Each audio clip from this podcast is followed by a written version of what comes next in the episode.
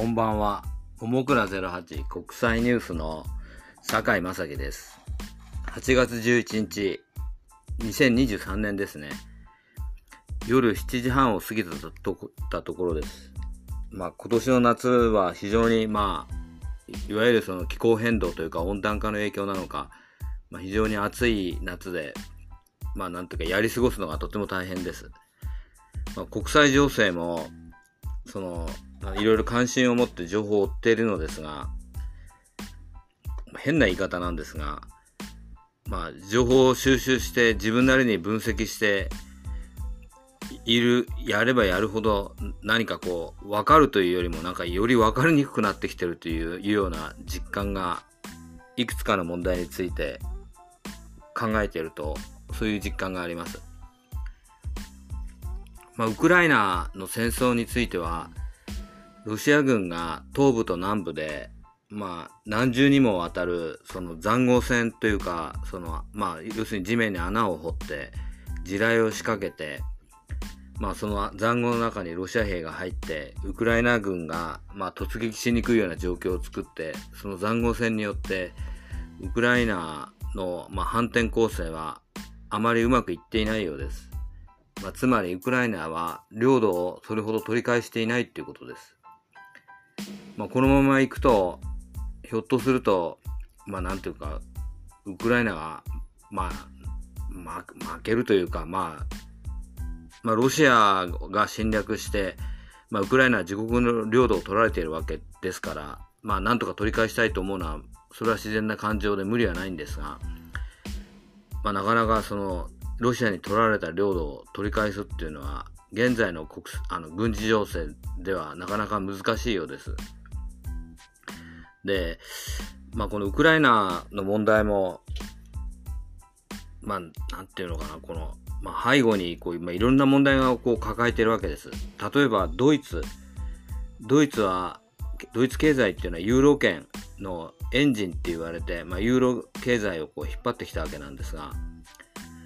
ここのところドイツのその GDP の伸びっていうのは今年の4月から6月まで、まあ、非常に停滞していますで。フランスやスペインよりも GDP の伸びが低かったってことです。でフランスは、まあアメリカの好景気に助けられたというか、まあそのドイツよりも GDP で確か5%ぐらい4月から6月の間で成長したんだと思います。ちょっと詳しい数字は忘れましたが。でスペインは、その、まあ、いわゆるこの、この夏のこの干ばつですね。干ばつによる水不足で農業が甚大なダメージを受けていて、まあ、GDP もほとんど伸びていないんですが、そのスペインでさえも、まあ、ドイツのよりも GDP が伸びているってことです。じゃあ、ドイツは、その、まあ、製造業、自動車、ああるいは、まあ、例えばまあ武器だったら潜水艦作ったり、あの、まあ、ドイツにはいろいろ機械類なんかでも、まあ、ディーゼルエンジンなんかでも非常に優秀なものを作っているわけです。だからドイツは製造業で非常にまあ優秀な国なんですが、そのドイツがなぜダメなのか。まあこれ東ドイツを見ればわかります。東ドイツで、まあ、ドイツの、まあ、戦後初めて右翼っていうか、まあ極右というか、ドイツ大体と AFD でっていうんですか、AFD が、まあ議席を獲得したってことです。で、それはなぜかっていうと、まあ、東ドイツは、まあ、今東ドイツっていうのは統一してないんですが、ドイツ東部は、その経済的にドイツ西部よりも、まあ、遅れてるって言われています。で、まあ、そこの経済状況が非常に良くないっていうことがあるわけです。で、それを、まあ、そのした不満を、まあ、なんていうか、救い取ったというのが、まあ、ナチスドイツの流れを組むとは言うとはおかしいんですが、まあ、ドイツっていうのはナチスの過去の歴史があるために、まあ、右翼は、政治の表面正面に出られなかったんですが、今回その正面に出て支持を得て、まあ、議席を獲得してしまったわけです。まあ、地方議席ですが。で、まあ、なぜそうなったかっていうと、やっぱりその景気が悪いっていうことが大きいわけです。で、なぜ景気が悪いか。これが実が、まあ、知ってる人は知ってるんでしょうが、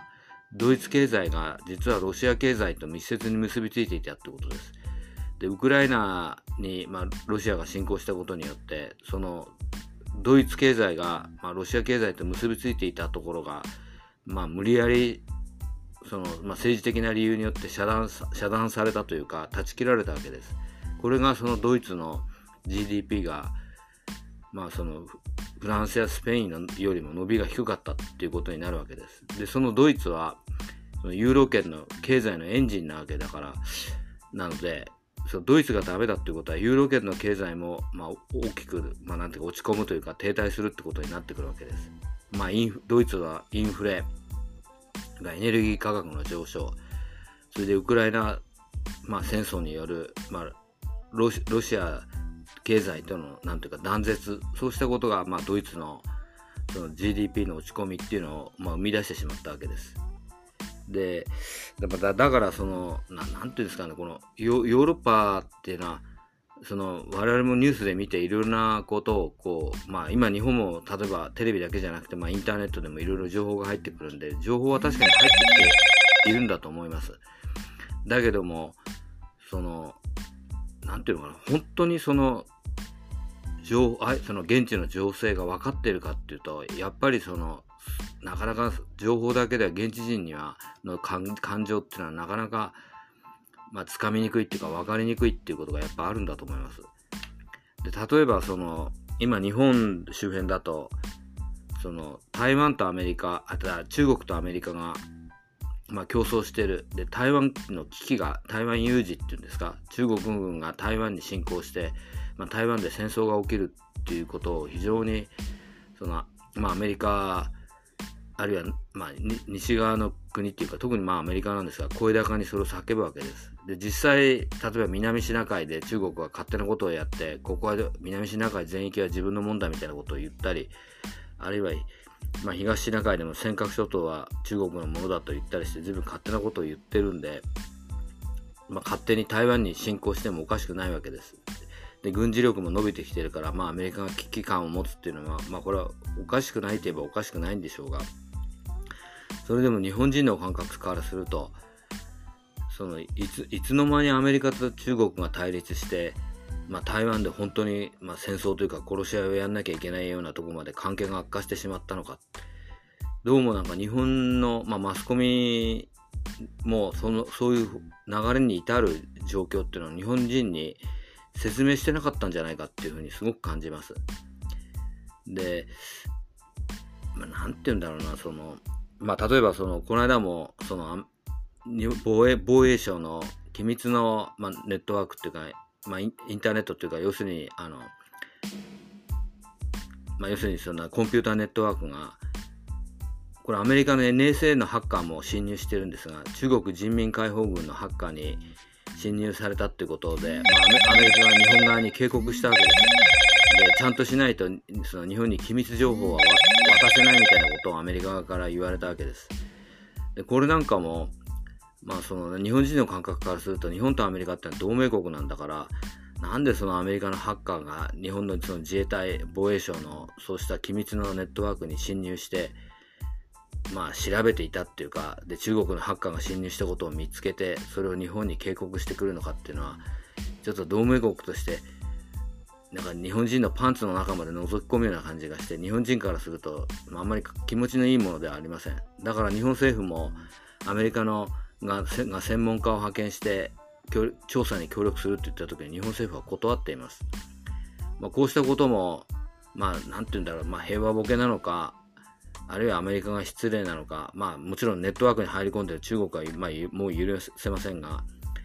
どうもこう、なんていうのか、情報が入ってきても、その日本人の肌の感覚となかなか合わないっていうのが最近の国際情勢で、まあ、まあ見受けられることです。これからもこうした問題について、まあ、追加でお話ししていきたいと思います。ももくら08国際ニュースの坂井正樹でした。